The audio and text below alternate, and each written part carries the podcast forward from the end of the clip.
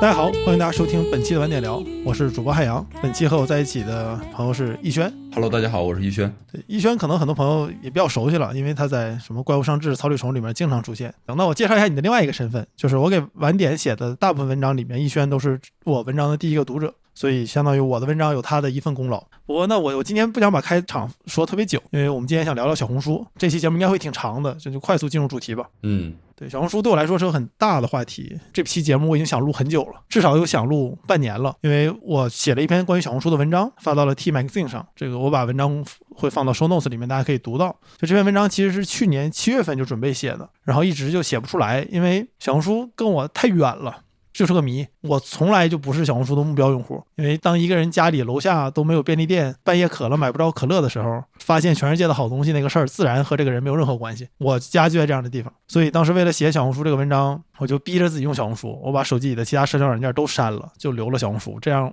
当我在地铁上的时候，在等电梯的时候，如果我不刷朋友圈，我就只能看小红书。所以，其实我生活在一个完全可以不被小红书打扰的世界里，但我还是想打扰一下小红书的，因为有一个主要的原因是。这个文章卡了半年之后，去年十二月份我去上海，然后发现我在上海的搞创作的朋友们，所有人都在用小红书，所有人都在聊小红书。那我觉得我不用小红书，当然这事儿你不没什么错，就你不用任何东西都不会有任何错。但是它总会让我感觉我缺乏对很多东西缺乏一些了解，尤其当我的朋友们都在用的时候，所以我就想，那我还是应该用用试试。而且能不能通过写文章更了解这个平台？所以我就找了逸轩，其实他以前辞职了嘛，辞职之后他又是个摄影师了，来跟我一起写一写。因为我想做一个图文结合的文章，所以就找了逸轩来一起写这篇文章。就我其实我觉得，呃，因为我也是一样，呃，在可能一年以前都没有怎么用小红书，但我觉得我用小红书一个非常直接的原因就是，我不是不想被小红书打扰，而是可能是我真的没有钱去做这种消费决策，就是我不用去做消费决策，因为我没有钱。呃，所以就是当时在写这篇文章的时候，还想准备写这篇文章的时候，就想就有啥消费主义陷阱，就是咱也咱也踩一踩。对，逸轩跟我说，他的生存原则是小件不买，必购大件，靠二十四期免息分期来获得一丝丝喘息。就我的原话是获得一丝丝失意的喘息。然后后来有一次咱们在饭局上聊到这句话的时候，然后谁跟我说说，难道二十四期分期免息不就是消费主义最大的骗局吗？就就上来就上当了，操！对，所以所以你也可以看到，就是我俩对小红书在很长一段时间里属于就是不太了解的。但是，这个公司我是了解的，然后作为一个互联网从业者，我也是经常关注他们。但是就是就这个玩意儿，我不懂它，就我最多是一些分析师似的懂，但那没有用，就想去探究探究，去写一写，去聊一聊。然后这篇文章就折腾了好久，终于发出来了。但是就文字的承载力始终是有限的，就有很多想说的也没有说，所以就打算把小红书这个事儿从头聊一遍，和一璇一起。我们今天这期节目就是聊小红书。然后，如果你没有读过那篇文章，也没有必要读，因为本期音频会 cover 那篇文章里的所有内容。然后，但你如果读过那篇文章的话，本期音频应该会给你一些额外的信息。那我们正式开始聊。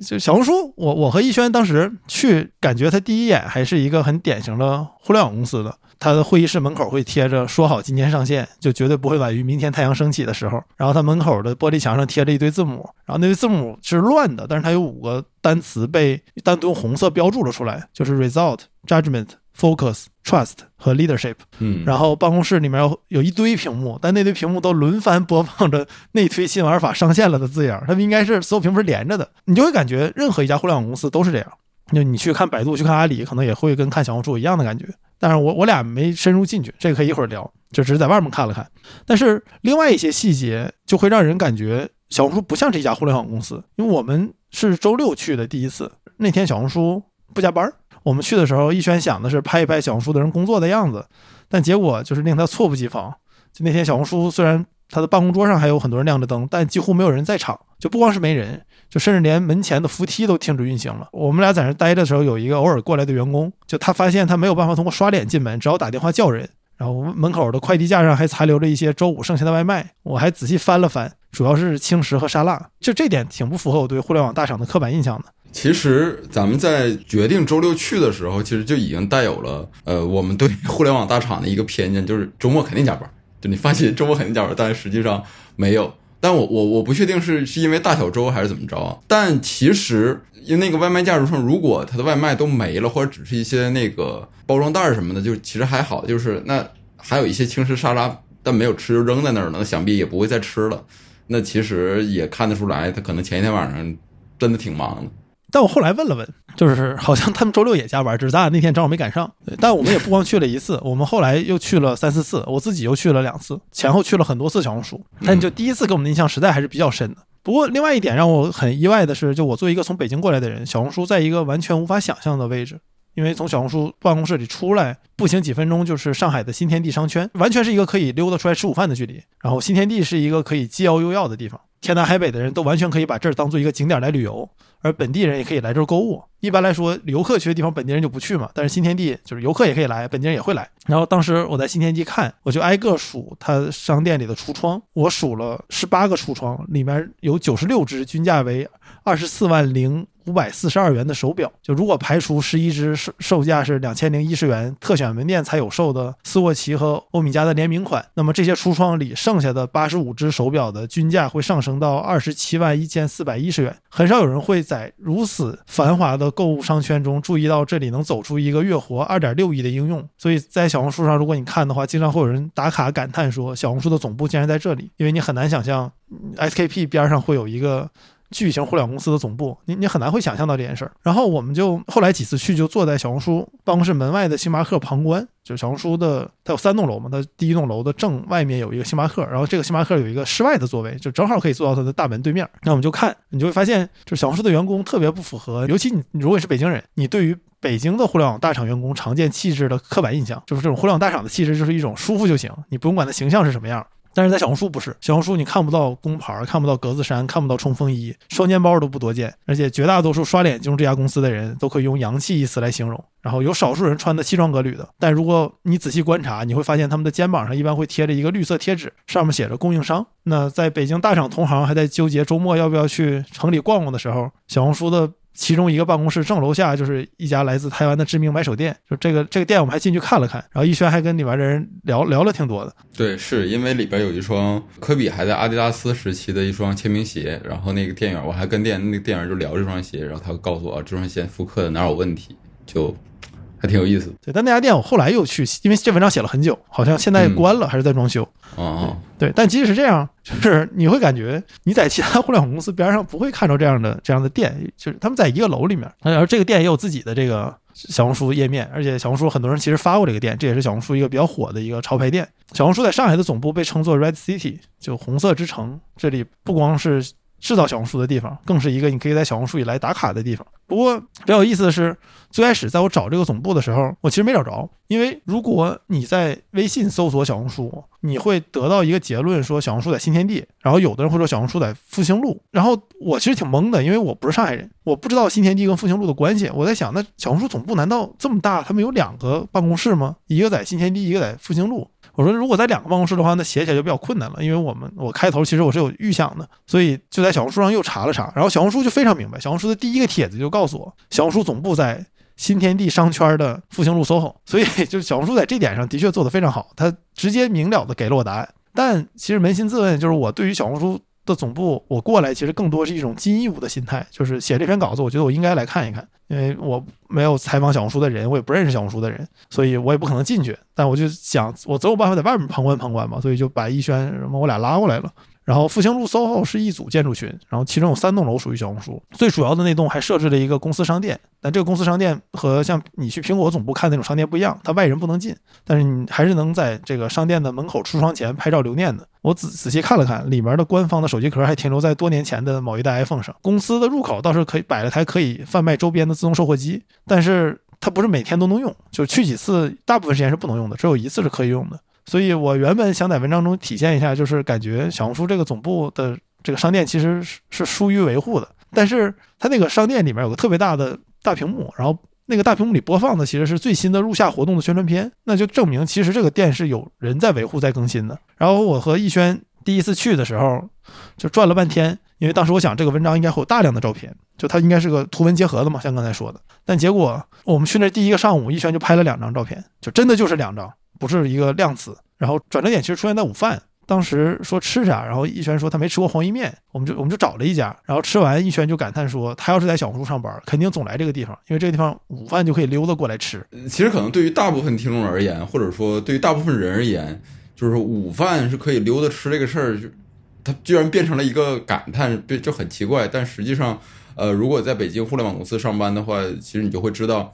呃，大部分公司周围是没有一个就是可以让你清闲的去吃午饭的，就是有的时候旁边有一个七十一，呃，买一点什么便当就凑的就吃一口。所以我我我会觉得新天地这块确实工作环境还挺好。对，然后一轩感叹完这个事儿之后，我突然感觉自己摸到了某种思路的脉络，就是的确小红书办公的地方。它可以像任何一个互联网大厂，但是小红书的周边和大厂是不一样的。就小红书的用户会愿愿意来到这里，就字节的用户没有必要去中关村看字节的总部，微信的用户也不会去广州看看。但是小红书的用户即使不去小红书总部参观，也会到新天地商圈来。就实际上我自己去上海的时候，也经常去新天地转。所以我就感觉似乎这里面有很多东西是我在研究小红书的时候可以去去思考、去探索的。然后我俩就开始沿着小红书一路走，就看边上都有什么，然后一直走到新天地商场外面一个巨大的。带着拐弯的路易威登的广告牌前面，就这个广告牌走到小红书只需要十分钟，完全是一个步行可达的距离。所以在我的经验里面，应该没有任何一家互联网大厂的总部离这个商圈这么近。然后我觉得这个牌子其实也挺怪的，就是我在这个牌子底下站了能有一段时间，然后每个人都大家都在这个牌子底下走，我当时没有 get 到那个是大家。真的是不会注意到这个牌子，还是说大家对这个牌子已经熟视无睹到它天然好像就应该在那儿？所以，但最后我觉得我拍的照片不是特别理想。我对这个地方拍了一张照片，其实我想拍一个可能场景更宏大，然后更崇高，那个广告牌的压迫性更强的照片，但实际上，嗯，我也没有这个空间去进行这种操作。最后我隔着这个马路，然后还隔着树拍了一张，然后在树的缝隙里露出了一些 LV 的字样。对我事后声称，就是这是给观众一点细读的空间，但是，嗯，谁知道？就本期我们提到的所有照片，都可以在 show notes 里面看见。你可以在 show notes 里面直接根据顺序来看我们提到的照片。就是刚才你说，呃，关于小红书总部这样一种矛盾的感受，但其实我因为这篇文章这篇这个拍摄是在四月份嘛，现在已经七月份了。现在我会去想，可能这些这些东西。可能是小红书硬凹出来的，就是它所有硬凹出来的东西都有点疏于维护的感觉，就是可能那个贩卖机就真的没有人用，然后那个那个入夏的那个活动可能是去年夏天弄的，呃，当然这个可能哦，那是今年夏天，它它有那个截止日期 啊，啊，好，对，就我我的感觉就是小红书所有让人感觉轻松愉快的地方是有点特意彰显出来的感觉，就你感觉他们那个办公室整个那三栋楼。让你觉得很轻松愉悦的那种，那些店铺啊什么那种感觉，就小红书自己的东西。我觉得我说的是，你觉得他们硬凹的是吗？嗯，我有这种感觉，就或者有一种一种揣测，因为可能是由于我对互联网公司的刻板偏见，就让我不太相信，就是他们真的会这样。希望有机会，小红书如果小红书的朋友你们听这期节目的话，能不能邀请我去你们那里面，就让我仔细我俩去转一转，就是别我俩在外面像做贼一样的看。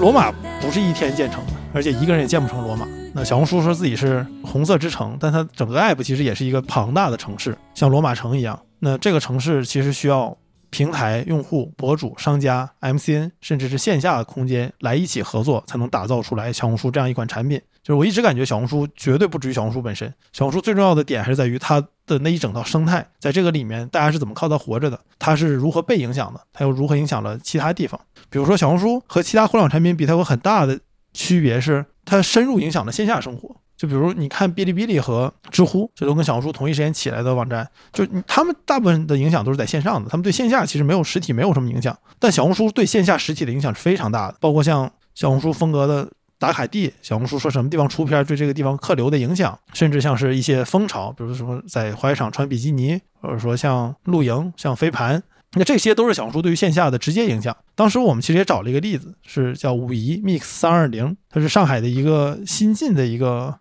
呃，你不能说它是商圈，我觉得它更多是个社区。就这儿原本是农贸市场和社区卫生中心，然后这农贸市场和社区卫生中心的地块被合到了一起，进行了一个城市更新，变成了一个复合式的街区。它依然还有菜市场，但是非常漂亮。然后加上工业风的配套建筑，让这里成为了一个小红书的热门打卡地。就如果在小红书上搜“武夷 Mix 三二零”，会发现有博主说这个地方像首尔。就你不能说五一 Mix 三二零是为了小红书建设的，但是这里面至少在我的眼中，里面大部分的店铺的设计绝对是受到了小红书的影响，因为这个地方的设计非常适合打卡，所以它会吸引更多人来。因为有更多人来打卡，所以吸引了更多店面往这个适合打卡的方向去设计啊，这就是一种循环嘛。你会在那个地方发现，每个人都能找出一小块自己需要的地方去拍照，因为它还是很多地方都很出片的。当时我们其实去这儿是跟一个博主去的，叫 Soya，他在小红书的 ID 是 Here Soya，我会把它放到 Show Notes 里面。当时跟他去就意识到。这个博主出片其实是挺难的，就是你要是没有一个合适的场地，你想拍照想出片这个很困难的事儿。所以这个事儿你一定要和线下做结合，你不太可能在任何地方都能拍照。我也意识到博主和网红是一个不太一样的职业，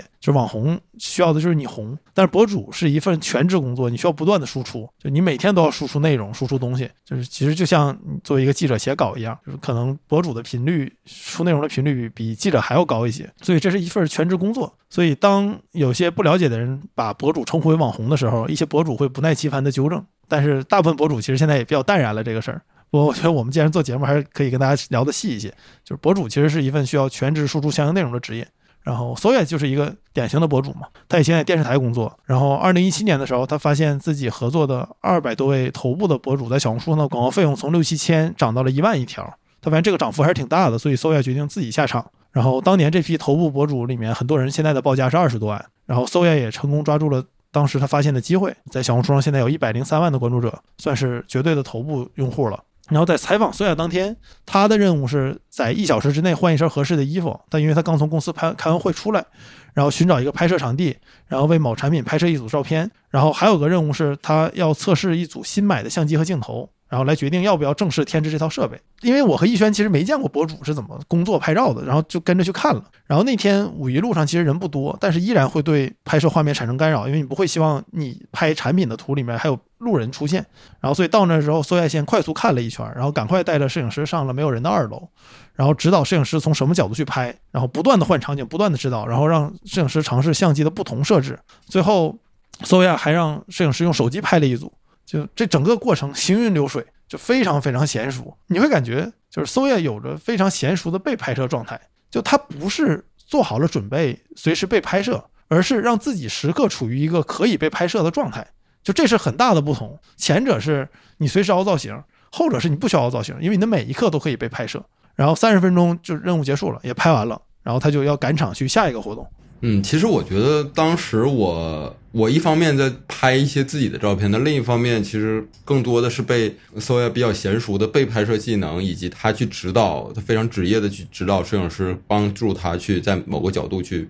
进行选择。呃，我被这些就是被被惊到了，因为实际上，呃，我在这儿看到的是就是一个这样的博主，他对这种素材的需求量就是大到让我惊讶。因为我以为，比如说他一天如果发一两条笔记，嗯，可能这个就是随便拿手机拍二十张照片，可能就够了。但实际上，可能在这个表现的背后，它素材要远远大于这个。对，这个是我我没想到的。而且它其实有些内容是经过选择之后，也也就没有发嘛，对吧？对，就不是每个素材都要用上。对，所以就是博主的工作比我想的难很多。因为在采访苏亚之前，我先去听他开的会，然后我们到那儿基本上坐了一下午在听他开会。在会上，我就听苏亚感叹，现在很已经很难用小红书的风格的内容做小红书了。比如说穿搭吸粉比以前难了很多，以前这是在小红书上很容易吸粉的内容风格。然后最近有很多抖音和 TikTok 的风格的内容涌入，所以你还要学习抖音甚至 TikTok 的风格的新趋势。然后当时采访他那个月，他还有三条视频要发，每条都要找时间单独去一点点过。然后前一段时间他去了香港的这个。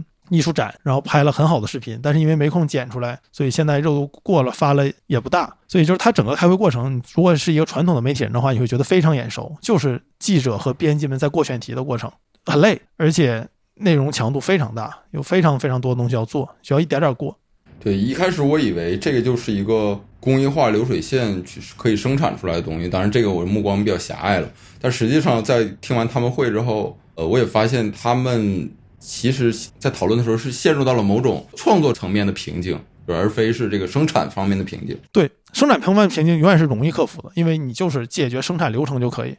或者雇更多人解决更多问题。但创作不是，这个创作是一种就是和自己捉迷藏的过程，你要。就脑中突然有个想法，然后这想法你逐渐的去打磨它，然后不断的跟自己捉迷藏，找到那个想法的脉络，你就能把它才能把它做出来。所以这是一个相对来说更反效率的事情，但博主又是一个需要全职输出的事情。就你如何在反效率的创作和不断的输出之间找到平衡，还是还是非常难的。而这里面其实很重要的一点就是你素材量绝对要够大，因为当你有想法却没素材的时候，你什么都救不了。所以在搜亚开会的时候，还是有人在拍视频和拍照，就他的摄影师会帮他拍。因为后来他说，如果他要发一个工作的内容，那今天开会的的视频和照片就可以作为素材了。然后，但如果你要没拍这东西，你就补不上，你你就得单独再来一趟公司，在公司人齐的时候再拍，那就那就很折腾了。所以有一个人一直在拍。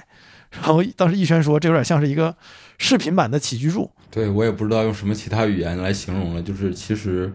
就是对素素材的采集，其实要无时无刻的进行。对，所以后来我们采访的另外一位博主，他就说，在小红书有不少人在分享完整的生活方式，但是抖音、快手是没有的。抖音、快手就是你说我今天要去进山干点啥，或者说我今天要去整个活儿，B 站也是这样嘛，就就拍了。小红书不是，小红书是生活的一举一动，从早起刷牙开始就可以分享，所以它对于素材量的要求其实远大于其他视频网站。因为我自己也拍。也拍 B 站嘛，我拍了很多 B 站的视频，都是长视频。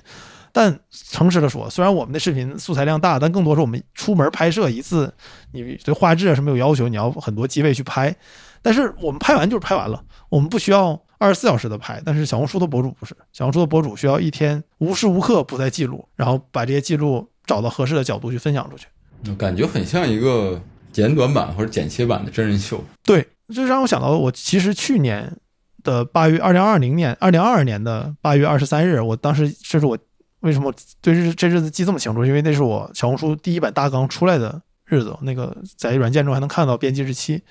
然后当时我有一种傲慢，就我感觉就点评小红书嘛，那我就随便从什么消费社会啊、景观社会或者欲望几何学这样的书里边找出一些点，然后对着消费主义深挖就够了。然后我给朋友看了一下，他说这个大纲没有任何阅读的意义。然后我想了想，觉得他说的对。因为我我其实也不知道写小红书的明确理由，我就是觉得我想写它，所以我但这个大纲很明显，它就是为了满足我的某种表达的自我给它写出来的，就就没有意义啊。为了批判而批判有什么意思呢？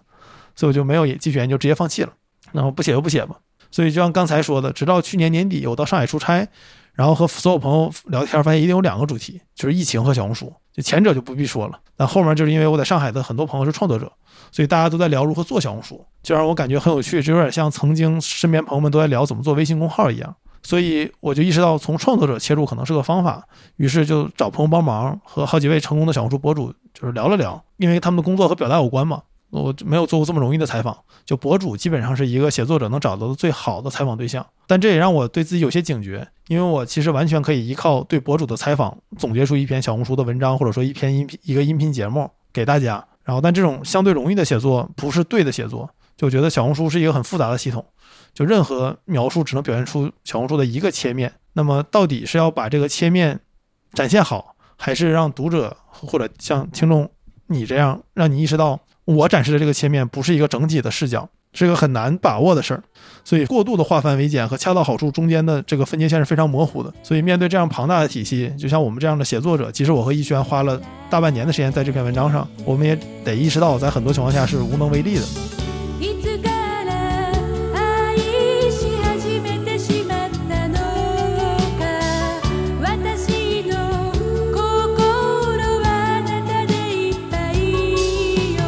如果说小红书这个平台对于博主来说和其他地方有什么不一样，那么容易商业化变现绝对是小红书的特色，因为能商业化可变现，让小红书的博主们有了努力的动力。采访的另外一个博主叫洪晨瑶 Kelly，他的小红书账号我也会放到 Show Notes 里面。然后他是二零一八年从公司辞职了，辞职之后他就开始运营小红书了。然后我和逸轩去他家采访的，然后顺便给他拍拍照。他家。当时去的时候，他跟我介绍说有四个不同背景的角落，因为他会根据不同的内容选择不同的风格的角落作为背景来做拍摄。因为比如说，如果是书籍分享，他就会选择坐在堆满了书的一角；如果是美妆护肤，那他就会坐在自己的梳妆台和镜子之间拍摄。然后他甚至有一个房间贴着巨大的明日香海报，但但我好像没看到他哪个视频是在那个房间里拍的。然后陈瑶是二零一八年第一次在小红书上接触了商单这个事儿。那是他玩小红书的第二年，然后有人私信的说很喜欢他做的内容，然后自己是他的老乡，创业做了一个打底裤，想送他一条。结果这个陈瑶搜收到打底裤之后，那个人就说能不能帮忙发一条小红书笔记，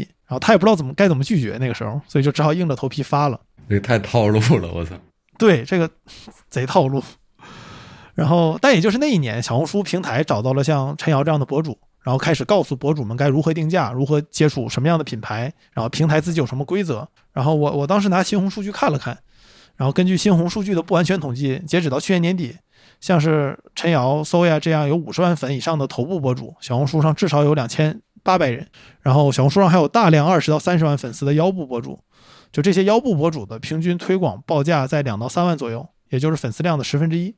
那对品牌来说，大量投投放腰部博主是一个性价比很高的选择。就一些努力的博主，尤其是美妆护肤领域的博主，一个月可以接十几条推广，那每条两到三万，每个月十几条。我听到这个数字后还是非常震惊的。就我知道博主是个挣钱的生意，但我没想到他们的收入就是这么高。除了震惊就是震惊，除了羡慕还是羡慕。对，而且关键是在小红书上，一些更小的博主也被雨露均沾，就几千粉丝就能接到几百元一条的推广，而且可能因为价格太便宜了，这些博主们不会把它称作广告，而是叫小广子，小就小广子，那个那个字一定要发轻声，然后甚至有的小广子就是几箱酸奶，就是给你置换一下，你发条笔记给你几箱酸奶，但至少是有回报的嘛，对吧？就是投放广告的客户已经被教育了，在小红书上是可以投 KOC 的，也就是关键意见消费者，也就是一种体量更小但价格更合适的 KOL，就甚至对于很多品牌来说，投 KOC 就默认等于投小红书。然后在这个大小博主、品牌和平台之间起到润滑剂作用的，其实是 MCN 多矩阵频道。我是为了写这篇文章，第一次查这词儿的全名是什么。因为如果没有 MCN 的帮助，品牌没有办法直接联系到如此数量众多的 KOC，而单打独斗的博主自己很少有精力和经验来做商务谈判。因为你也知道，就是像聊到博主，他作为一个全职需要输出内容的工作，你要再让他负责商务的话，实在是对他消耗太大了。所以我和逸轩就去了一家叫番茄蛋的 MCN。番茄蛋合作的博主大约有小一百人，然后他们内部孵化的能力特别强，所以他们大部分博主是自己孵化的，差不多占了一半儿，然后另外一半儿才是签约的。这个和其他的 MCN 不是很一样。然后我和他们的联合创始人罗凯聊了聊，他就跟我说，如果一个人想从零开始做内容，他都会先推荐从小红书开始，因为在他眼中。你只要在小红书上做一个好的内容编辑，就可以获得初始流量。什么叫好的内容编辑呢？就是你学习细分领域，就你想发这个领域的高赞笔记，然后用同样的手法去编辑自己的内容。那从零到一万粉成为一个 KOC，没有想的那么难。那 MCN 的具体工作作为一个润滑剂，它是这样：就是用户会和他定询，然后 MCN 会根据品牌的合作和活动的调性来推荐不同的博主，而有些 MCN 也会主动推荐博主来问客户有没有合作的机会。那一旦准备合作，MCN 的编导就会通过客户给的简介来提炼核心的信息点，然后一旦客户确认了核心的信息点，博主就会介入，开始和编导一起沟通，来确认其自己接下来有哪些方向和选题是可以为这次合作来做做做备选的。那接下来这些信息会提交给反馈给商务，并且提交给客户。那彼此都同意大方向之后，就会出大纲。一旦客户拍板认可大纲，那就会交定金开始开工了，也就没有回头路了。那成品可以在客户确认后，根据博主的拍期进行发布，因为就是博主不是做完一个就发一个的，都是要根据合适的时间节点有拍期来发的。就这段话听着没啥意思，就我聊起来，现实中只会更无聊，因为甲乙方合作谁没做过，对吧？所以大部分创作者都不想自己处理这些事儿，比如说如何拒绝那些不愿意走平台备案的品牌，但还不得罪这个品牌，然后每个月报价浮动的时候该如何顾及合作方的感受？就你这上个月比这个月贵，你之前花的钱怎么的人怎么想啊？对吧？如果有中介公司的话，这些公司要返几个点。而 MCN 的存在就是为了帮助博主处理这些琐碎的影响创作的事情，并且跟博主相比，他们对于小红书平台的规则理解要更深。那么收入可观，商业变现更快，内容制作成本也可以接受，就是而且还有很多 MCN 可以帮忙做商业化。那所以小红书对于很多创作者来说就是一个应许之地。就你要想挣钱，你就要来小红书。嗯，其实现在想想。可能咱们当时去拍摄和接触的一些呃博主，还有这个 MCN 机构，我可能现在想想最让我感到好奇的还是这个 MCN。虽然当时我并没有，就是因为当时完全不了解的情况下接触，我可能一时消化不过来。但现在想想，其实 MCN 它可能工作是两头。一方面对外，然后一方面去对内去孵化这些博主，给我的感觉就是，其实和那个艺人签约的那个什么公司，我感觉差不多。然后，其实我很想了解的就是，他们去如何和这些就是孵化的具体流程是怎么样的，然后他们去怎样的影响创作者这些过程。然后就是因为我在空想这个这个事儿的时候，就完全是会浮现出，比如说哪些场景，就是应试教育，然后每一个学生出来就像一个个方形的西瓜一样。然后我就想，这这些创作者他们自己自身有哪些东西是，就是是感觉有点无奈，就是说我想发，但是由于我的这个人数我又发不了的。其实这些我都非常想去了解。对，其实这些话题我还真跟这些采访的博主们聊过了。就首先，我觉得 MCN 在这方面不会有，我只聊了番茄蛋嘛，至少我觉得他们不会有特别多的干涉，因为对于他们来说，他们是自己孵化博主的。就这个博主如果没有特色，他们就不会孵化了，所以他们也不会把博主都硬凹成一个造型。对，因为这个对于 MCN 来说，你不同博主的特色就是他们。P 是不同用户的方法呀，那你不可能都是统一生产线。但是对于博主来说，的确，因为你再怎么着，客户都有他的需求的，这跟你自己的特色一定会有一些冲突的。那你要学会如何应付他们。我其实跟很多博主聊过这个事儿，然后就他们也都有抱怨嘛，就是有的客户不懂啊什么的，然后有的觉得说这个客户其实对内容的理解很浅，就这是他们最大的，我觉得会抱怨最多的地方，就是觉得那用户不懂内容。就是你虽然觉得说，我觉得给你的品牌露出少了。但是我这么做曝光量会更大，那你那么做，你看着是露出更多，但就没人看了。就这种事儿，我觉得是其实是就甲乙方矛盾嘛，就互相不理解彼此的东西嘛。比如对于甲方来说，他就是我给总部汇报，我必须让你露出这么多，那我也知道这内容可能不好。然后但对于博主来说，就是你露出这么多就没人看了，那我播放量就低了，这个这这条对我来说，下次接广告就难了。所以就这种冲突肯定还是有的。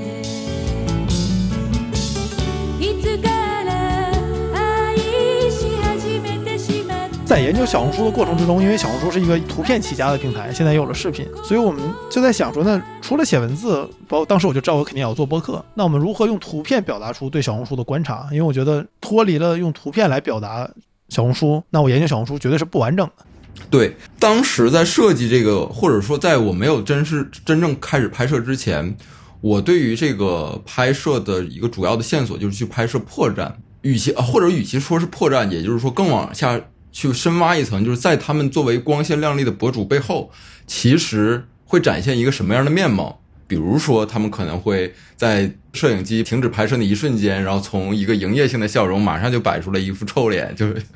或者说他们在那个非常漂亮的背景旁边，可能就是一堆堆了好几天，由于工日程太忙，没有来得及去洗的衣服。我一开始这么想的，因为其实我之前看过一个谁谁说很多。播音员或者说唱美声的人，他们平时私下里说话就特别垮，所以我其实是想拍到这些东西的。但实际拍摄的结果就是，其实我们并没有拍到。呃，然后我们以为它有一种营业的状态，但其实，呃，就像刚才 Soya 一样，他他不是做好了就是随时被拍摄的准备，而是让自己的每时每刻都值得被拍摄。就大部分的博主也是这样，就他们的家就真实的就是你看到的那样。可能没有一个明确的分界线来告诉你哪些是前台，哪些是幕后，可能就永远生活在前台。包括通过这次拍摄学到了一课嘛，就是你不要有任何先入为主的假设啊。对对，就是我们想拍破绽，实际上这些博主并没有破绽，就是这里面没有一个明确的分界线来昭示台前幕后，就是博主永远在台前。因为我自己也写作、做博客、拍纪录片、拍 vlog，所以内容生产我非常熟悉。就绝大部分内容生产和明星一样，都是有台前幕后的。就是像刚才我咱们也聊到嘛，就一个抖音的博主。他会在上山采蘑菇前进入一个我今天要上进山拍摄的模式，拍完就结束了，该咋生活就咋生活。一个微信公号的作者，他会每天抽出专门的时间用于写作，但这个写作状态也就仅限于一段时间，就是当我需要进入内容创作的时候，我就要进入到一个内容创作的状态。就这点做的最明确的海明威嘛，每天早起开始写东西，写到下午就不写了，然后就从这状态里出来了。就换句话说，内容创作本身你你就把它看成一个工作，所以它是有上班和下班的。但是小红书的博主不一样。就我分不出来上班和下班的区别，就他们随时是在营业的，就是那条存在了多年的内容创作的分界线，屏幕前和屏幕后的分界线正在被融化。就我没有办法展示给读者，就跟他说，看博主背后是这样，因为在其他所有地方，内容创作都是工作，而在小红书，内容创作不是工作，内容创作就是生活。内容本身也是有关于生活的，大家要在小红书分享完整的生活。就像刚才逸轩提到，就是我们去博主家去去了好多博主家，那他们有布景，这的确是为了拍摄准备的，但是他也生活在这儿啊，他就生活在他这个布景里面。就我无法想象一个比小红书更终极的平台，因为小红书褪去了一切繁琐的外壳，把生活本身当做内容的来源。就你再往后退一步，就是让人皱眉的真实世界了。你无需通过电影、舞台表演来那么麻烦的。方式来模仿生活，小红书告诉所有人，你直接展示生活可以了。小红书就感觉它恰好处在生活的水面，在这里可以被享受的生活漂浮在那些无趣的日常生活之上。那在这层水面上面是生活中有意思的、值得告诉别人的那部分。所以小红书和生活太相关了。它就不会有那条表演和真实的分界线，因为你表演不了你的生活，更无法日复一日的重复的表演一种生活。就我们只能把自己活成值得被表演的样子，然后展示它。有人感觉这不是真实的，这是假的，但我感觉不是，这恰恰是另外一种真实，因为你就在生活，你只是把它展示了出来。你即使你是认为这是为了展示而做的生活，那又怎么样呢？就论迹不论心啊，因为你就是活成那样了已经。密斯凯维兹在谈到拜伦的时候，他说，就是拜伦是第一个人向我们表明，人不仅要写，还要像自己写的那样去生活。那我觉得博主，尤其是小红书的博主们更进一步，人如果可以展示出自己创作的那种生活，那他就应该那样去生活。呃，其实我想补充一点，就是我们去陈瑶家去了两次。第一次由于那个拍摄的那个光线不太理想，就约着第二天上午再去一次。然后在这两次拍摄的间隙，其实我就在想，就是我作为一个人，我我是否能容忍我的工作对我，我我现在还是会把它认为是工作对于生活的一种呃入侵嘛？那我就在想，我能否容忍工作对我生活就入侵到这种程度，就让我每时每刻都处于这种状态？我当时还非常狭隘的在想，就是。就他们一定有一个安全屋，就这个安全屋能让他们卸下一定就是所有伪装，然后烟酒都都来的，就是那种。然后第二天再去选这个合适光线的时候，其实就好巧不巧，就是其实选择的是陈瑶的卧室。我我是进去之后才发现，哦，这是他的卧室。然后令我失望的是，原来卧室里也有一个角落是用于拍摄的，就卧室也是这样，那就导致我的计划就进一步落空，就在落空了之后更落空。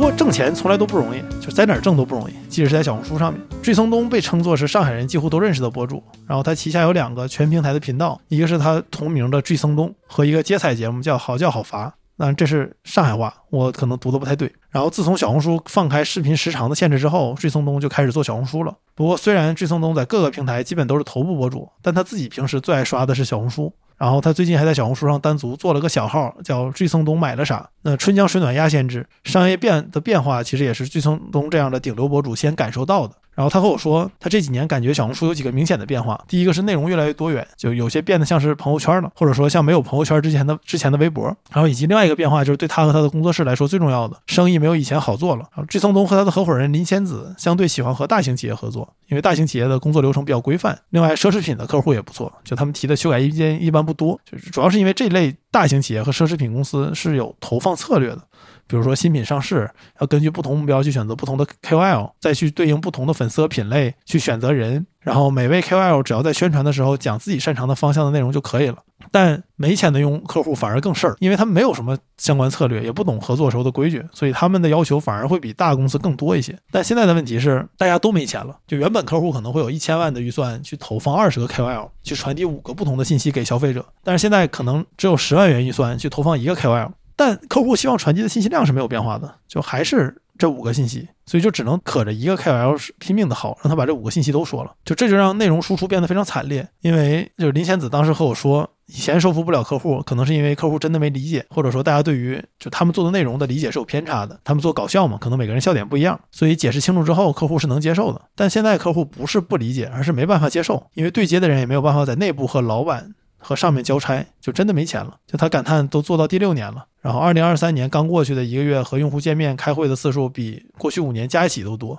因为你要不断的跟他们对各种东西，就这种感叹，不光他们有，大部分博主都有。就有博主跟我说，现在已经不是挣多挣少的问题了。如果这个客户有十万块预算，不把这个钱拿下来，这公司就倒闭了。因为讲述这个写作，我持续了好久嘛，所以就前后去了好多趟上海。当时在北京也和朋友聊，然后也和各种不同的朋友去谈小红书。有一天，我和一个美妆博主。Carol 吃了个早午饭，就早又被称作 brunch，是一种上海特色方便拍照的饮食模式。然后当时我原本没有想做任何采访，但是闲聊中，Carol 让我看到了另外一个角度博主的生态，就是 Carol 自己的小红书只发产品介绍，本人从来不出镜。就问他为什么，他说因为如果有人出现出现在上面，用户的关注点可能会移开，比如有人会问姐姐睡衣哪里买的，姐姐沙发有连接吗之类的问题，就这些问题会转移观众对于产品的视线，所以他这种只发产品的操作，很多品牌方非常喜欢。因为你在这个里面只会关注产品，聊着聊着我就说，那你这么懂美妆，也也知道如何做运营，那你有没有考虑过本人出镜尝试做一个博主？然后他就急忙否定了我的想法。然后以下是我的转述，你就脑补这句话是 Caro 说的：在网上当美女的隐性成本非常高，高到什么程度你没法想象。一天七八个小时，你可能看书；美女的七八个小时只是为了变美而已，变美需要多少细节，你可能也不知道。你洗澡十分钟结束，美女洗澡一个小时起步。搞头发有洗发水、发膜、蒸汽发皂、头皮精华，头上就五到八个工序。敷面膜也可以搞成半个小时的沉浸式敷。洗澡可以在浴室里面待两个小时不出来，这只这是日常。就化妆为了上镜，至少需要一个小时才能精细点。就美女 P 图是会细节到眼睛大小是不是一样，怎么调双眼皮。就虽然大家都很熟练，十分钟一张就修完了，但你一天修个十张八张，一小时就过去了。所以为了在网上呈现一个好看的样子，每天可能要花七到八个小时。修图这件事也只能自己做，因为别人 P 不好。比如像头部的张大奕和雪梨都是自己修图，因为自己最最懂自己的脸。k o r a 合作过啊，我这在转述他，应该说我合作过一些 五十万、一百万粉的颜值博主，每天都要花一两个小时修九张图，这就是他们的工作。就正常人的生活，每天照三四次镜子就差不多了。男生十分钟，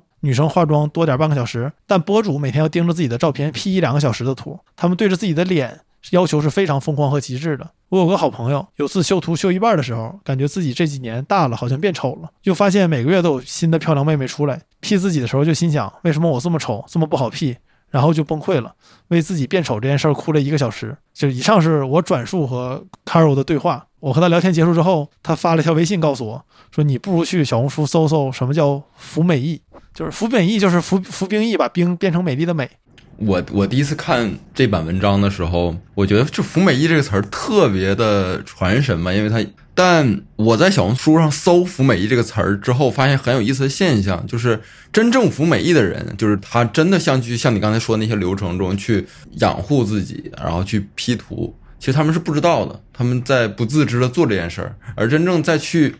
谈到服美役的时候，在小红书上都是一个很批判的态度，所以，嗯，我在想。如果一个事儿就关于变美这个事儿，在小红书上都被批判了，那我觉得他已经就是对于这些人来说，其实是一种负担了。哎，但如果你以此为生的话，你也很难怎么怎么跳出来。哦，对，以此为生嘛。那我如果能想到另一个服什么役的话，就是服班役。对，还有服会议，就是你每天要开一堆会。但你要是个这个相关职业者，你就是避免不了每天这些会。就人类就是在不断的摩擦中消耗自己。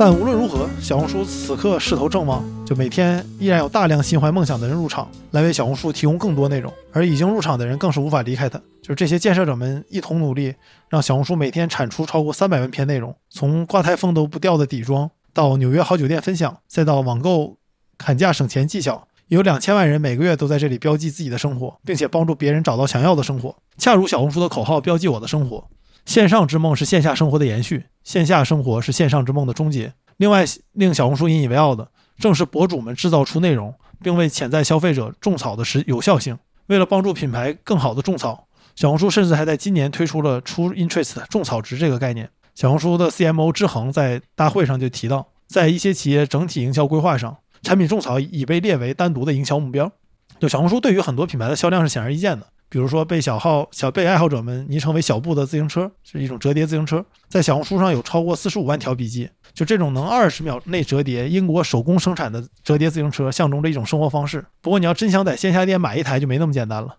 小布的产能很低，就渴望它的人经常需要排队抢购，或者直接买二手。在小红书上有接近一万篇笔记，写如何改装小布，如何让小布变得更美、更轻、更快。所以有很多人有不止一台小布。在笔记展示着周末喝咖啡时和长途骑行时候的小布，可能就不是一台。我在小红书上甚至看到过博主有十台不同颜色的小布，用来搭配不同风格的衣服。就我问了一位曾经在小布专卖店工作过的人，感叹就是原本他们刚把小布带进中国的时候，以为目标客户都是专业的自行车爱好者，然后他们平时再来一辆车在城里骑，所以他们第一次进中国的时候都把小布当成是就这种专业的骑车的人会选择的东西，结果就特别失败。然后后来小布逐渐火起来了。他们才发现，大部分其实目标客户是把小布当成穿搭配饰的道具，而且仔细一问，都是从小红书上看到的。所以他们觉得小布的流行跟小红书是有直接关系的。而且小红书帮助小布扩宽了更多的消费群，反而是小布自己的人最开始没有意识到它火的方向和是是另外一种不同的类型。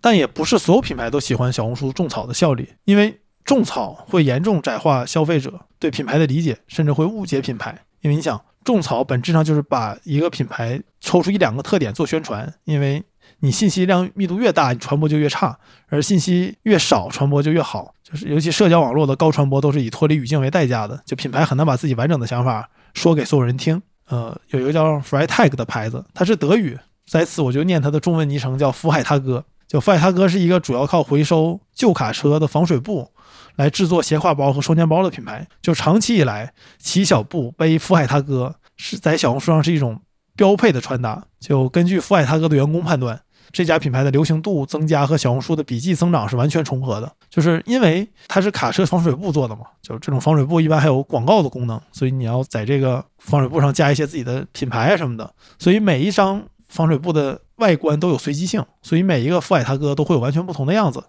然后在小红书上会有人分享如何蹲到自己喜欢配色的过程，也会有人分享最近上新了哪些图案。当然，也有贩子会专门哄抬一些稀少颜色的价格。就这种随机性引发了品消费者和品牌的小型矛盾。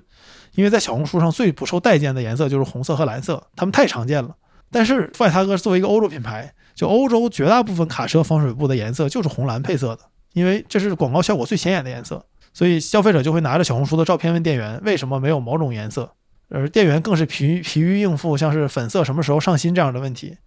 因为富海他哥的卡车部门每一次收到什么样的防水布这件事儿没人知道。就更大一点的矛盾发生在富海他哥的旗舰店里。富海他哥有一个 F 商店作为他们的旗舰店，开到了上海胶州路的弄堂里。然后这个店前身是非常著名的乐图青年旅店，是一个很漂亮的店铺。然后选址在此是因为富海他哥的价值观里有一条是 No Spot，就是关注城市里面不是旅游的目的地，不是打卡的目的地，而是关注身边那些日常和我们有关系的地方。所以这家 F 商店选在了上海的一家街区之中，两边都是民居。然后为了方便社区内的人员流动，F 商店还特意把一层辟出了一块空地，方便过人。但讽刺的是，富海他哥恰恰把这里从从一个 no spot 变成一个 spot，变成了一个打卡地。而富海他哥设计上的那些精妙细节，就是最适合拍照的景致。所以小红书上充满了很多探店图文，而且有很多人会选择纪念自拍。就原本商家富海他哥希望在这个店里面能随时感受到自己在街区中的位置，可是因为离社区太近了，所以当有人在窗边拍照的时候，就会拍到邻居的阳台。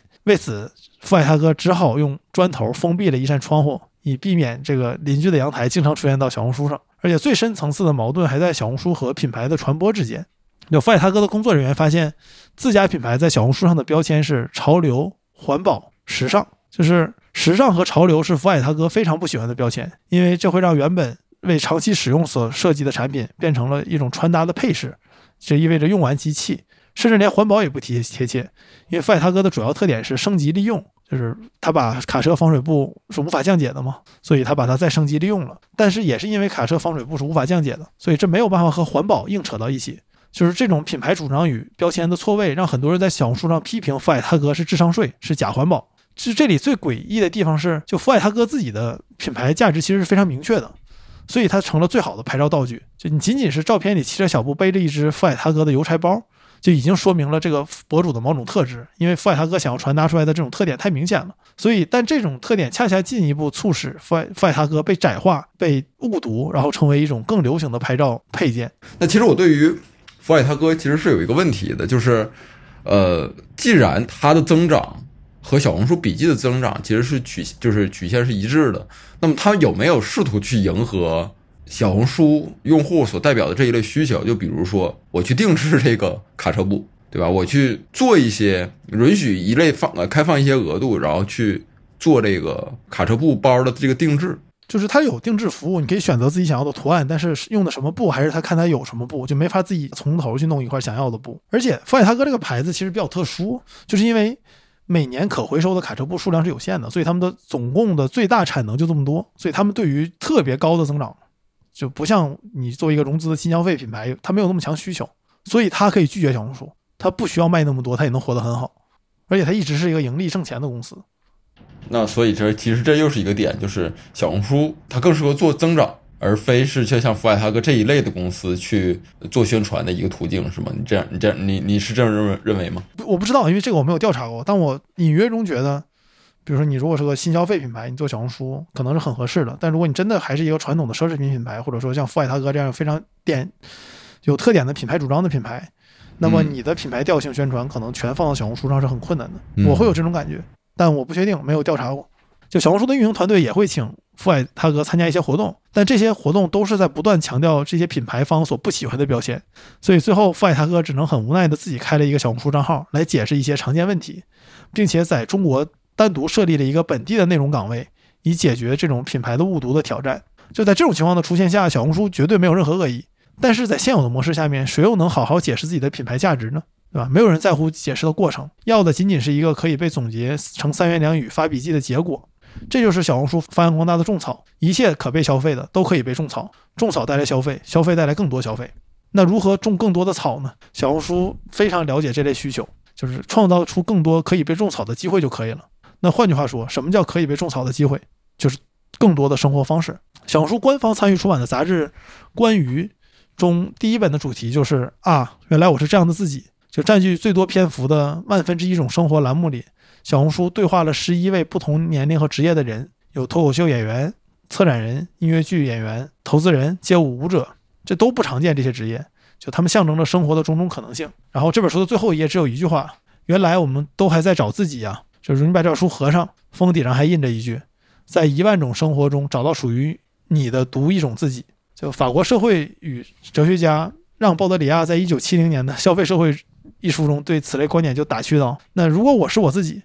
那么我怎么能比以往更像我自己？难道昨天的我不完全是我自己吗？我可以把我培养成我的二次方吗？”就鲍德里亚说的没错，但是在当今社会，所谓的自己，所谓的找寻自己，不过是个遮掩。真正重要的自己是自己背后所蕴含的那些生活方式，因为自己是没有办法和消费种草挂钩的，但生活方式可以。每一种被标注出来的生活方式，也就是所谓的每一个自己，都可以配合出无数种种草的场景。所以，不管小红书如何强调寻找自己，可它只有生活方式博主，绝对没有自己博主。因为只要有生活方式，就可以产生消费行为，甚至是极简生活也无法简化掉消费，反而要通过更多的消费来达到极简。就我在小红书上看到一位倡导极简生活的博主，他写：每天一杯手冲对我来说是一种习惯，也是一种享受，我不会把它们简化掉。他的配图甚至特意标注了豆子是在当地买的云南小粒咖啡。而另外一位博主用了九个月装修，实现了无门框、无踢脚线、无主灯的极简主义风格。但虽然看着空无一物，但他地上用的微水泥作为装饰涂层，已经暗示了高昂的造价。有一条评论说，他恨不得把所有的微水泥都撬走。极简主义的生活方式无法通过一无所有来实现，要的是仅仅看起来一无所有。这就是生活与生活方式的区别。生活略带苦涩，而生活方式通过消费来避免生活的苦涩。正是这种不断更新的生活方式，塑造了小红书最深的护城河。只要想到各种好生活，那就是小红书。小红书的变化也从全世界的好东西，到如今标记我的生活，恰好反映出了这种消费种草场景的扩大。但成功绝对不是一件容易的事情，因为只有美好的生活才值得被向往。但维持美好一点也不容易。咱们说到维持美好。就我采访的一个博主叫小吴，他在小红书的 ID 是爱吃榴莲的小吴同学。在他的体验里面，小红书他觉得小红书更希望博主们展示一个美好的世界，就这个世界是不能出问题的。就小吴今年二十出头，在在哔哩哔哩上有超过一百万的关注。那在他成为成功的 UP 主之后，他觉得应该多平台发展，就开始做小红书了。然后没过多久，他就积累了几十万的粉丝。他是那种特别有天赋的那种创作者，就他很知道自己要做什么，而且所有平台都会喜欢有尽可能多的小吴待在这里。在小红书，他主要做的是美妆护肤品类，这也是最容易商业化的。虽然他在哔哩哔哩上的粉丝更多，但他的大部分收入其实都来自于新开始做的小红书。不过，因为他起步于别的平台，所以他对小红书不同的地方也更敏感。就有一期他吐槽欧阳娜娜的视频，哔哩哔哩上有超过四百万的播放，但是在小红书上一开始流量也很好，但是很明显他感觉在六千个赞之后就被限流了，增长开始停滞。然后他觉得小红书可能上面的人更希望看到这个世界的美好。所以就是对这种吐槽类的内容不会给特别多的流量，然后小红书也比像 B 站这样的平台多了一层隐形限制，就是让创作者们有时候摸不到内容的边界在哪儿。但这也让小吴后来针对小红书做的视频都更积极向上。但问题在于，现实世界它不可能永远是美好的。就像近年来在小红书上很流行的主题就是原相机无美颜测评，甚至是是拍那个苹果的那个动图，因为那是不能 P 的，或者不太好 P。然后原相机无美颜测评也是在不打光的情况下面，让关注者们看出来化的妆到底是什么效果。就这类视频很很讨人喜欢，但是就是小红书对于美好的追求，有的时候也会让这些事儿弄巧成拙。就小吴跟我说，就小红书非常严格，就不太希望有负面信息，尤其是商广不不要有负面信息。他之前用皮肤瑕疵当过封面，就有一些毛和皱纹，但都会被限制住不让发，给的名头是展示不美好信息，就把稿件给打回来了。要重新更换。那小吴感觉皮肤有瑕疵本来就是一个正常的事情嘛，那他毛孔就这么大，那为什么这是展示不美好呢？对，这小红书也自己其实也明白，就是一味的强调美好会让内容失真，所以好多不真实的内容，比如修图太过或者描述夸张的内容也会被限制，尤其是对于广告，那更是管得更严。那同样是小吴，他曾经接到过兰蔻小黑瓶的广告，准备做过七天打卡，但小红书认为视频磨皮了，就小小吴只能把原素材拿出来跟他看，说没有磨皮，但无奈审核觉得这就是磨皮了。嗯，美好的生活和内容真实之间永远有一股张力，就如何能引起用户对于生活方式的向往，但又不夸张到让用户感觉不真实，是小红书在 练习打磨的一种艺术。多年以来，对于小红书的批评也都与此有关嘛，比如说觉得它炫富、攀比引发焦虑。那在今天，你在网上。批评小红书与消费主义是一种安全的选择，但也是一种大而无当的论述。因为在今天，消费早早就超出了为实用买单的范畴，商品的符号价值就是社会的组成部分。那尤其像是在上世纪八十年代之后，艺术史学家克罗兹就注意到一点，就是那种纯粹为了满足目的而设计的功能主义现代建筑在逐渐的退潮，而新的建筑都开始超越实用的目的，成为了想象世界的表现媒介。就新一代的建筑师们开始把建筑当做美好世界的表象去创作，因为建筑不只是给人住的，更是某种价值观的体现。那今天消费品对人的影响远比建筑更大，那一样也是价值观的体现。那如果我们能接受像是山水城市这样的建筑，代表了人与自然和谐相处的精神，或者你去我们去看的一些好看的博物馆，一些好的建筑代表了某种背后的价值判断，那么小红书上流行的这种像 Snow Peak 的雪峰的钛折叠马克杯，也能不能代表消费者对于自然的热爱呢？毕竟二十一世纪消费是上帝，消费和今天时代的结合之深，以至于对于单一平台的批评都有些避重就轻。因为小红书抓住了时代的脉搏，那它自然也要承受住时代的压力。对，而且我觉得其实批评小红书与消费主义这个有点狭隘，因为当我们进行消费的时候，或者说商品其实不光满足了一个人最基本的需求，就是说我们要我们在批判消费主义的时候，就觉得商品就应该有那些最基本的属性之外，其余都没有了。但实际上，人的需求有很多层，更多的消费去满足的是我们更高阶的需求。但其实刚才说到引发焦虑这块，我我还挺有感触的，就是我们在大部分的情况下在刷小红书的时候，一方面。呃，大部分可能是想想要去做消费决策，另一方面，其实想要做的事儿就是打发一些时间。但更多的时候，我们想去打发时间的这个契机，其实是由于我们不想去做别的事情。我不知道有没有人就站在小红书和消费主义更高一点点的地方去批判，呃，就是我们什么时候去想去刷小红书？我觉得这个可能是由于就社会带来的这种。我不想说这个词儿，但是我我也不找不到一个其他词儿来代替，就是所谓的新一化，然后让我们不得不去，就是在我们不想去做繁重的工作的时候，我们找一个其实我们并没有那么喜欢的事儿去去做一做。我操，这段说的不好，妈的！你拽大词儿能力也挺强的。对，但这段说的不好，就是这段不要剪进去，让让听众们听到真实的你。对，就是因为我在刚就刚才说这块的时候，我就被那个这两天我刷小红书那种焦虑的心情妈所感染到了，操！行，就留着了这段。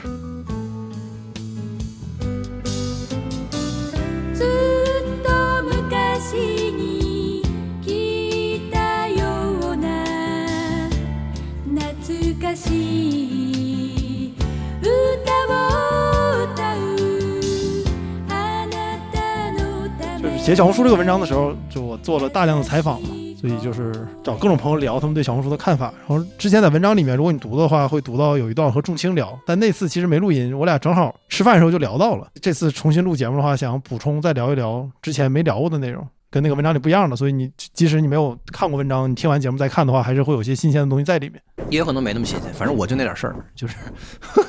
让我不爽的东西都是差不多的啊。对，但是它持续让你不爽。对，就是我，我并不觉得说小红书是一个消费主义怎么地就一定要被批判，我并不是这个意思。我也不是说什么大众消费注定是庸俗的，就是这个我我不是我不在意这个事儿，我在意的是一个比较具体的东西。就咱们吃饭的时候聊天儿，就是小红书的这种创作内容和消费内容的方式，它在跳过很多东西。就是我一直想把这个事儿说明白，就是没有什么更好的比方。就是我在网上看到一个人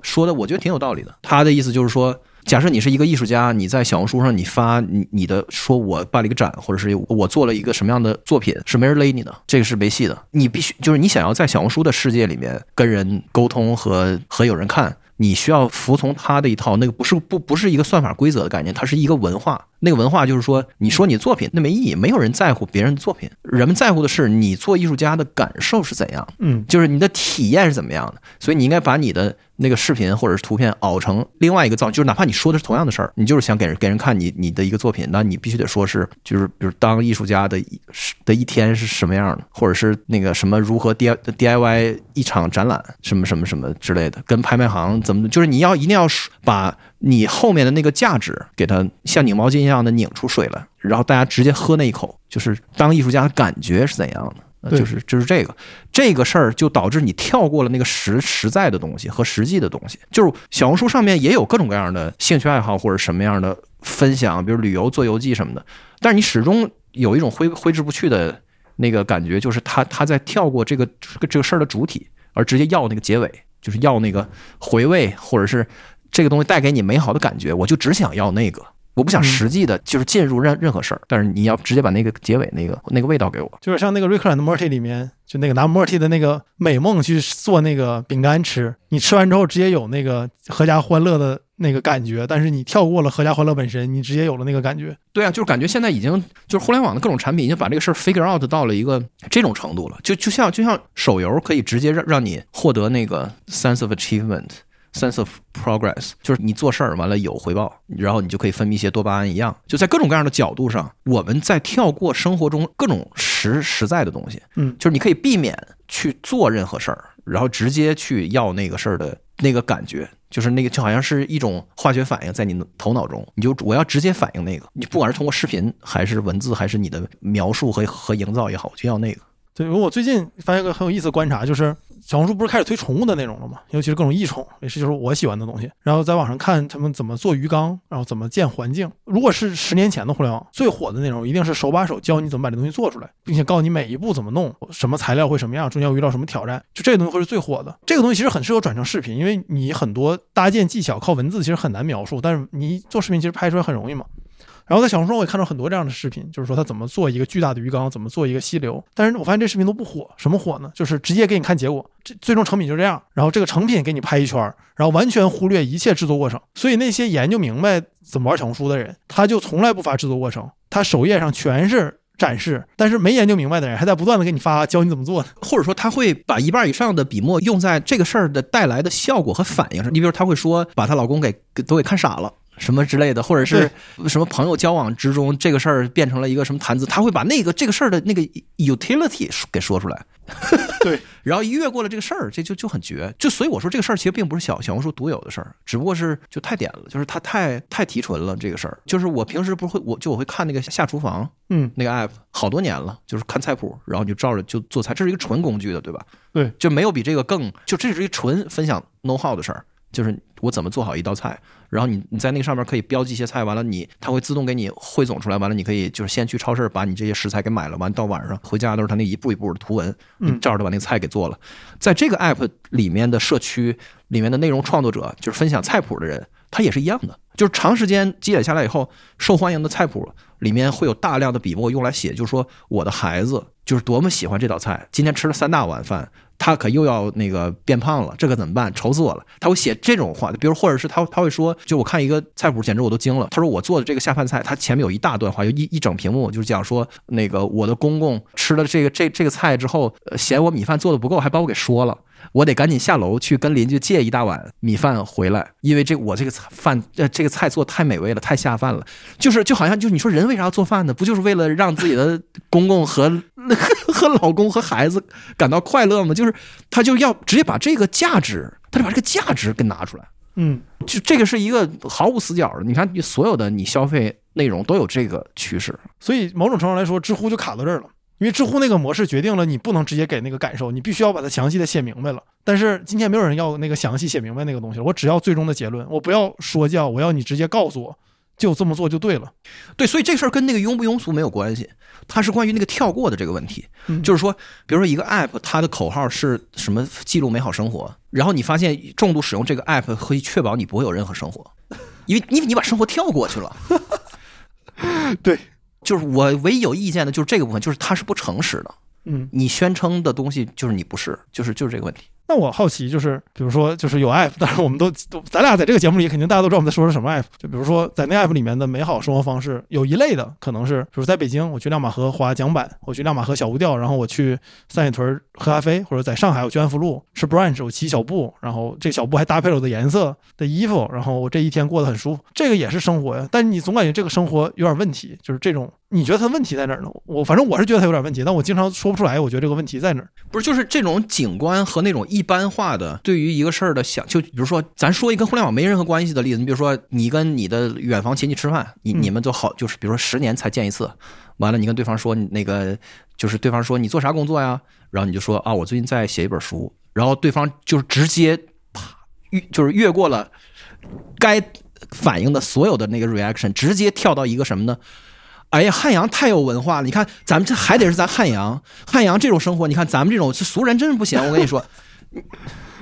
这这个比这个比方里面的那个的那感觉是一样的，就是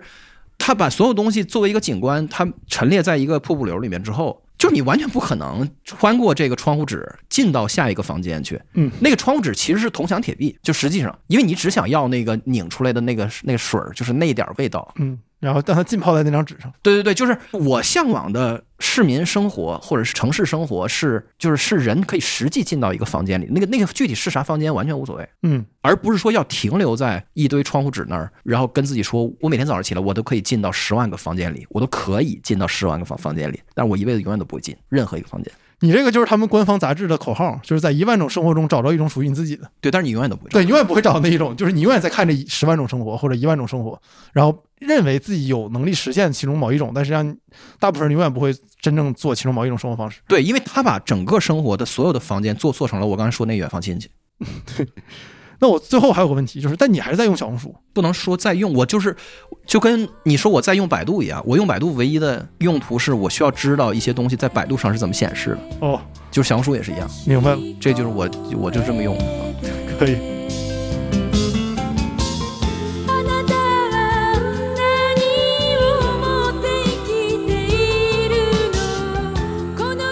在写小红书这文章期间，有一天晚上，我和逸轩吃夜宵的时候，突然。突发奇想，就我们写了这么多小红小小红书，要不然也开个小红书号试试，就就聊化妆就可以，因为感觉男生从零学化妆应该还是个市场空白，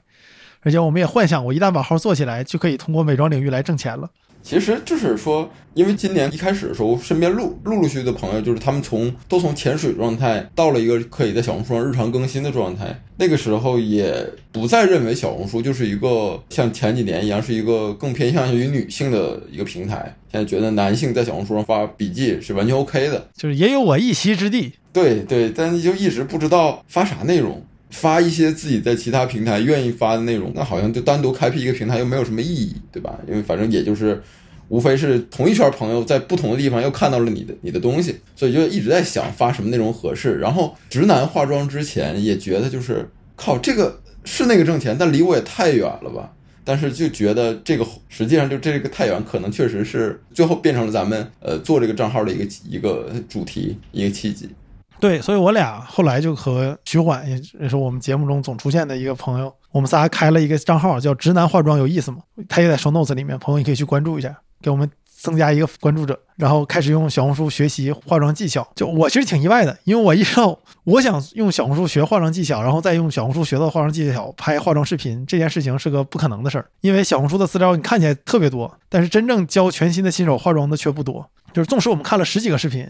到了化妆品店，我们才意识到原来化妆是需要卸妆的，而且你上妆前需要保湿。对，而且美妆蛋甚至还要有一个操作流程，就打湿之后再把把它攥干，是吧？对，因为第一次逸轩跟我说，他可自信了，说他会用美妆蛋，看视频了，然后给我用了。然后后来博物志的主播婉莹告诉我，美妆蛋是必须打湿了才能用，而且打湿美妆蛋是个很很麻烦的事儿。然后我说，那逸轩，你那视频你咋看的呀？就你为啥会干着用啊？因为后来发现他看那个视频没有告诉他打湿这一步，因为那个做视频的人默认所有人都会，所以只告诉你怎么用了，就更高级的技巧。就其实我在网上看这么多视频，我觉得就是把那些把用户当成或者把观众当成一个。对此事一无所知的小白，然后真的去一点儿点儿讲解此事，好像只有一个视频，就是远古时代装机员他去教大家怎么怎么装机，然后告诉大家，嗯，比如金手指要插到那个槽里的时候，哪边跟哪边对齐，以及它中间为什么有个缝儿，就就这这些对于可能一个成手来讲，就完全不需要去讲的事儿，但他给他讲的特别细。可能对于我们来讲，或者对于大部分需要去学化妆的人来说，其实他也是需要一些非常细的指导的。但是确实，小红书目前给的指导确实还是不够的。或者准确来说，小红书的化妆视频其实更多是提供给已经会化妆的人的进阶视频，而不是我们这种都二十多岁了完全没接触过这事儿，从头开始学的人。哎，这那这个时候我好奇，那一般大家是怎么去解决这个问题的呢？昨天我和仲卿闲聊，就说为什么我听万青，我也没听过这种音乐，我第一次听就感觉挺好听的，但我家人给我爸听，他就不喜欢。然后他就说是因为我作为年轻人，我的生活过程中我已经无意中接触了很多类似的音乐，所以在我第一次听到它的时候不会觉得奇怪。但像更大的一代人，他们生活过程中没有这个经验，那我觉得对于化妆也是一样，就是你如果是需要化妆的人，或者说在社会观点上，就是你有这个需要服美役的这个需求，那么你在你真正化妆之前，你已经接触过这个事儿了，而且你是一点点学的，从算是不会到一点点慢慢来，也用了很多年。对吧？不是我们这种突然决定学，然后突然打开视频学，就咱们其实是不是很常见的用户？嗯，就是还有一个事儿让我联系到了一点，就是像我们这种写作中会遭到的瓶颈，就比如说，你看我我们想学化妆，看了这么多视频，真正化妆的时候还是不会化。你看那视频能看出来，就我们画的非常失败。然后那也是一样，像我们发视频，我们才意识到，我们即使做了大量的采访，我们还是很难通过这种采访和写作来理解小红书真正的它的运营逻辑。比如像我们发的第一支视频，评价不错，但是数据就很一般。我们想知道为什么，然后但查到的原因非常复杂。就有人说不同账号有个随机的权重，有人说是因为封面不好，有人说我们作为新号数据已经可以了，就那种爆火的不能作为参考。就我们就像是一个无头苍蝇一样来寻找原因，但后来随着我们发的视频越来越多，就也开始有了更深的理解和想法，然后也会学会通过看数据榜来选择 tag，做合适的封面，然后参考同类型视频。但我做的这些事情，不过就是我采访的这些博主面每博主里面他们每天工作的九牛一毛而已。那是因为你没有自己做剪辑。对，不是我指的九牛一毛是就是我想的，咱们想这些事儿，对于他们来说是一个每天就默认必须做的事儿。嗯，对，是的。对，但就是我很沮丧啊，因为其实我写作之前就知道，就这些博主们每天遇到的挑战，在我的这种叙事中其实是没法全写出来的。毕竟没有公司是为了被人写作而存在，也没有任何人的工作也是为了我去写而准备的。嗯，但是依然在我意识到他们每天的日常和我能写作中间有一个巨大鸿沟的时候，还是有一些我不我不知道在说什么，就是可能还是有些还是沮丧吧。因为越大的系统就越有一种不可理解性，因为它太复杂了，没有人知道每一个环节是的全貌是什么样子。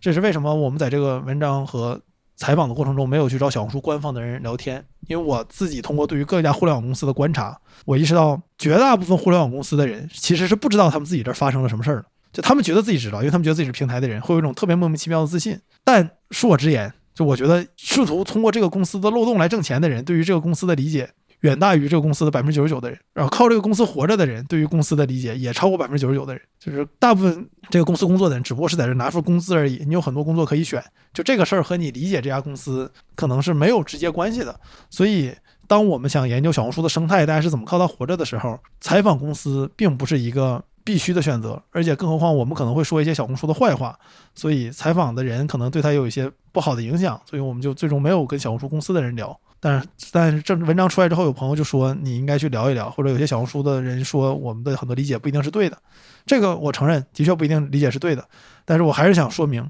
面对一个庞大的系统，面对有几千万的日活，有这么多人在为他创作内容，他们自己有自己的完全不同的生态的情况下面，没有任何人有资格说自己能了解这事儿的全貌，并且没有人有资格说别人对于这个事情的理解是有偏差的，因为你们可能看的是不同的面相。尤其是公司的人，我觉得还是得有这个觉悟，就不要认为自己特懂自己的平台是怎么回事儿。只要你不靠它活着，你就是很难真正理解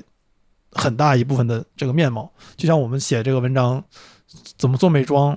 然后这些采访中博主遇到日常一样，就做这这么多研究，你会发现最基本的从零到一我们都还没搞清楚呢。但就归根结底，我觉得最核心的问题还是为什么我们今天要研究小红书？就为什么我和逸轩还有后来加上了徐环，我们仨要花这么大的精力放在小红书上面？就是好奇是一个理由，就我们对小红书的确好奇，但我想应该还有一个更深的理由，就是为什么我们要关注小红书？就是在给直男化妆有意思吗？我们发视频做数据研究的时候，我用小红书的分析工具看到了一组有趣的数据。就小红书有几个分类嘛，食品饮料、家居生活、服饰鞋帽、运动户外，然后美妆护肤，还有其他几个领域。但在这里面最火的领域是家居生活，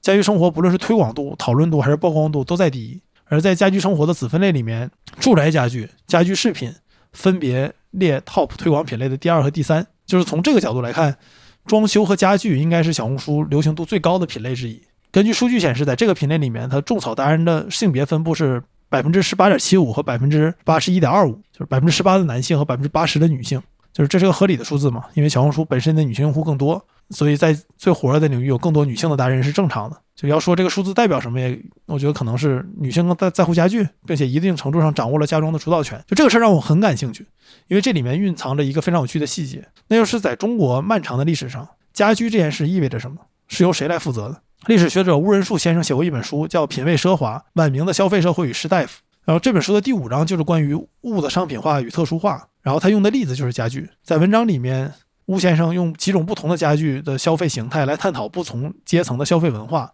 和家具在区分身份与市场区隔中起到的作用。而这些诗人和文人们恰恰就是通过这些特殊的品味来反映自己的生活方式。所以在明代，家具就早已超出了纯粹的生理需求，它有更有别的意义和作用。这就很容易让我们想到今天的社会，但更重要的事情被写到了本书的开头，我就直接念原文了。消费并不只是满足需求而已，文化人类学观点下的消费文化强调人的欲望是受到文化的影响，物品消费的本身就是一层人际关系、社会义务。社会学者认为，研究消费文化与社会特征、社会阶级或者社会阶级、社会化以及身份地位等种种因素息息相关。政治学的观点主张高度市场化的消费文化。系文化帝国主义或具有文化霸权的统治阶级所服务的，作为宰制或操纵大众文化的工具。由此可知，消费文化的统研是一门非常复杂的领域，牵扯的因素和面向很广。那在写作过程中，我就时常在想，假设有人在五百年后像巫先生一样研究今天的中国，他肯定会研究小红书吧？那他能研究出什么呢？那我感觉他肯定比巫先生获取资料方面容易得多得多，也能得出更多思考。因为即使不用五百年。就是在今天，我们来看家具这种在中国传统上由绝对男性主导的事情，变到女性占有话语权，也是一个足够研究的社会学对象。那么，消费已经成为了我们今天当代生活中最重要的现代性特征之一，也是最重要的研究方向。那没有消费，就没有今天的社会。小红书是今天中国最重要的消费展现空间。如果把我们的社会比作一个生物体，那小红书可能就是具有消费片段的 DNA 表达。那么，在这个情况下面，小红书对我们今天的意义其实远大于一个 App。就我们研究它可以得出非常非常多的有趣的结论，但是在网上，小红书不过是消费商业故事、产品经理分析的道具，或者偶尔被当做消费主义的批判对象。就我在写这篇文章的时候，读了几十篇写小红书的文章，基本上把能找到的文章都读了，全部都是这个套路，就是这让我感觉到有一丝轻微的愤怒。就这或许是我写这篇文章和做这期节目的直接动力，就是我们能不能抛开那些老生常谈的陈词滥调，以一种更开阔的视野来看待互联网和互联网公司。就把他们放到我们这个社会之中，